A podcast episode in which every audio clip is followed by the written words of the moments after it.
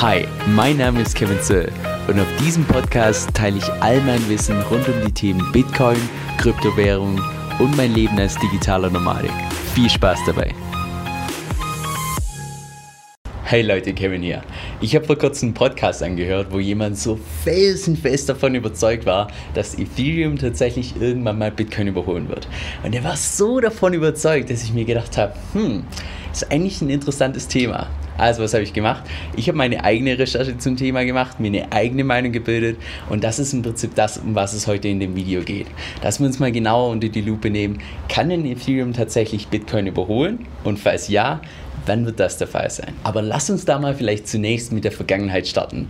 Denn Grund dafür, dass es nach wie vor diese Debatte gibt, ist ganz einfach die Tatsache, dass im Jahr 2017 Bitcoin bei ungefähr 38% von der Marktkapitalisierung stand und Ethereum bei ungefähr 31%. Das heißt, da hat fast schon dieses sogenannte Flippening stattgefunden. Und derzeit ist es so, dass Bitcoin bei ungefähr 47% steht und Ethereum bei rund 17%. Das heißt, so ganz grob kannst du dir merken, merken, Bitcoin ist derzeit rund dreifach größer als Ethereum. Das heißt, für jeden Euro, der in Ethereum reingeht, gehen rund 3 Euro in Bitcoin mit rein. Aber jetzt lass uns mal die Pro- und Kontraseite genauer anschauen. Nun mit Abstand das größte Pro-Argument, warum das tatsächlich irgendwann mal der Fall sein könnte, ist, dass Ethereum so viel mehr Anwendungsbereiche hat. Also bei Bitcoin, da sagen wir immer, hey, das ist so dieses, dieses physische, äh, nicht physische, dieses digitale Gold. Und wenn Bitcoin tatsächlich so eine Art Gold sein soll, dann kannst du dir Ethereum vorstellen wie so eine Art Kupfer. Du kannst es für so viele Dinge einsetzen. Oder beziehungsweise eine andere Metapher, die ich zu dem Thema schon gehört habe, die ich ziemlich cool fand, war, dass wenn du dir Bitcoin vorstellst wie so eine Art Finanz-App, wo du ein bisschen Geld überweisen kannst, du kannst deinen Kontostand abrufen und so weiter, dann ist Ethereum im Prinzip der komplette Google Play Store, beziehungsweise für die Apple-Liebhaber wie heißt es denn da? Apple Play Store oder Apple Store? Apple Store, ich glaube, es ist Apple Store. also ja, für Ethereum gibt es einfach so viel mehr Anwendungsbereiche. Lass uns da mal ein konkretes Beispiel nehmen alles, was derzeit in der traditionellen Finanzwelt existiert, kann alles mit Ethereum abgebildet werden. Das heißt nicht nur wie, wie Bitcoin hier beispielsweise so eine Art Gold darstellt, teilweise auch eine Währung. Nee, mit Ethereum können wir auch Versicherungen mit aufnehmen. Mit Ethereum können wir Derivate, Optionen, Wetten, Geldleihen und so weiter, können wir alles abbilden mit Ethereum. Und da reden wir nur vom finanziellen Sektor gar nicht, was Medizin angeht, was die ganzen anderen Bereiche noch angeht. Das heißt, das größte Argument ist hier auf jeden Fall, dass Ethereum einfach so viel mehr Anwendungsbereiche hat als Bitcoin. Lass uns aber jetzt mal die Kontraseite anschauen. Was spricht denn dagegen? Nun, meiner Meinung nach die zwei mit Abstand größten Argumente, die dagegen sprechen, sind die, dass ich felsenfest überzeugt bin, dass in dem Moment, wo institutionelle Anleger in den Bereich Krypto mit reingehen, dass die definitiv in Bitcoin investieren werden. Und entweder gar nicht oder nur zu einem ganz, ganz, ganz geringen Teil in Ethereum. Und mit Institu institutionelle Anleger, da meine ich im Prinzip sämtliche großen Banken, da meine ich Zentralbanken und so weiter. Und warum das so ist, das bringt mich auch direkt zu den ganzen anderen Gründen. Grund Nummer zwei, Ethereum ist wirklich nicht so leicht zu verstehen.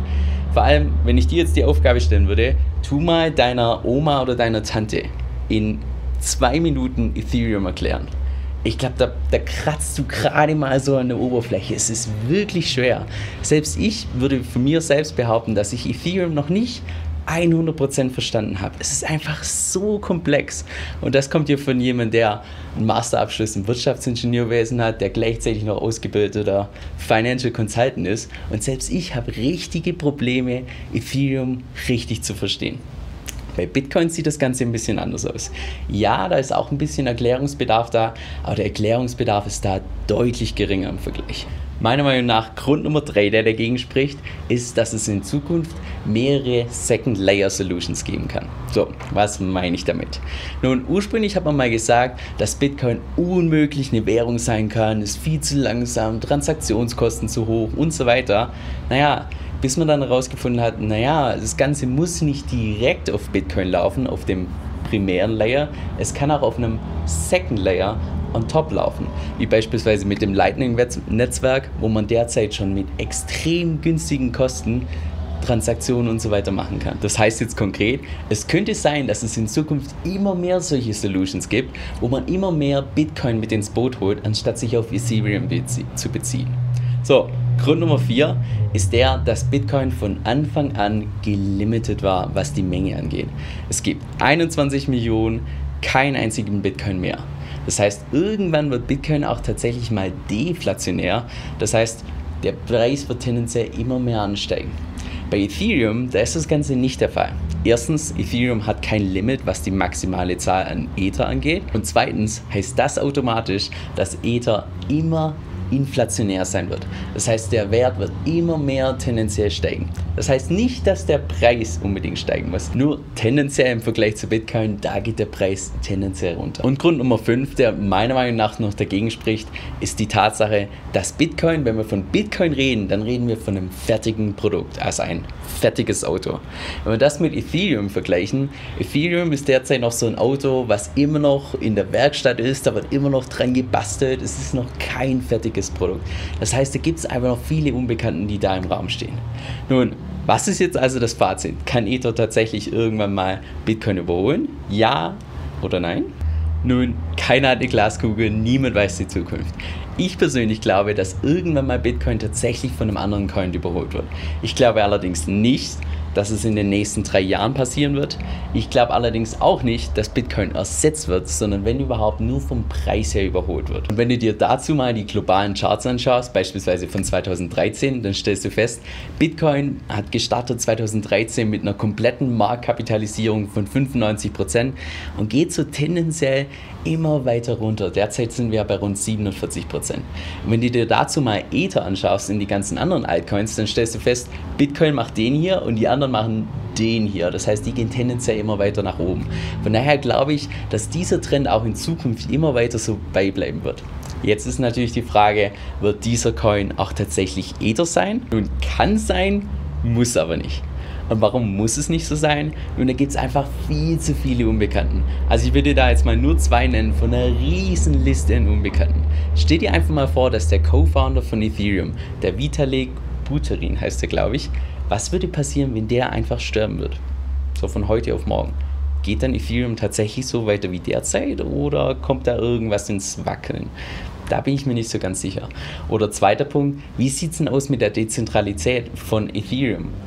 Insbesondere dann, wenn die jetzt von diesem Proof of Work Konzept auf Proof of Stake überwechseln, bleiben die nach wie vor dezentral oder werden die immer mehr zentraler und irgendwann wird das ein Vertrauensproblem. Hier gibt es einfach noch viel zu viele Unbekannte. Das ist auch im Übrigen Grund, warum ich derzeit nicht in Ethereum investiert bin. Aber wie gesagt, ist nur meine Meinung und du genauso auch wie jeder andere hat sein Recht auf eine eigene Meinung. Und damit sind wir auch schon am Ende von dem Video. Wenn du noch mehr Videos wie diese sehen willst, dann wäre es richtig cool, wenn du den Kanal hier unterstützen würdest. Das kannst du tun, indem du erstens den Kanal abonnierst, damit du auch jedes Mal eine Nachricht bekommst, wenn ich ein neues Video hochlade. Oder Nummer zwei und oder du kannst ein Like da lassen. Und Nummer drei, wenn du irgendwelche Fragen hast oder Videowünsche zu gewissen Themen und so weiter, schreib die mir gerne unten in die Kommentare, dann kann ich die für die nächsten Videos mit aufnehmen. Also hoffentlich sehen wir uns bald wieder. Mach's gut.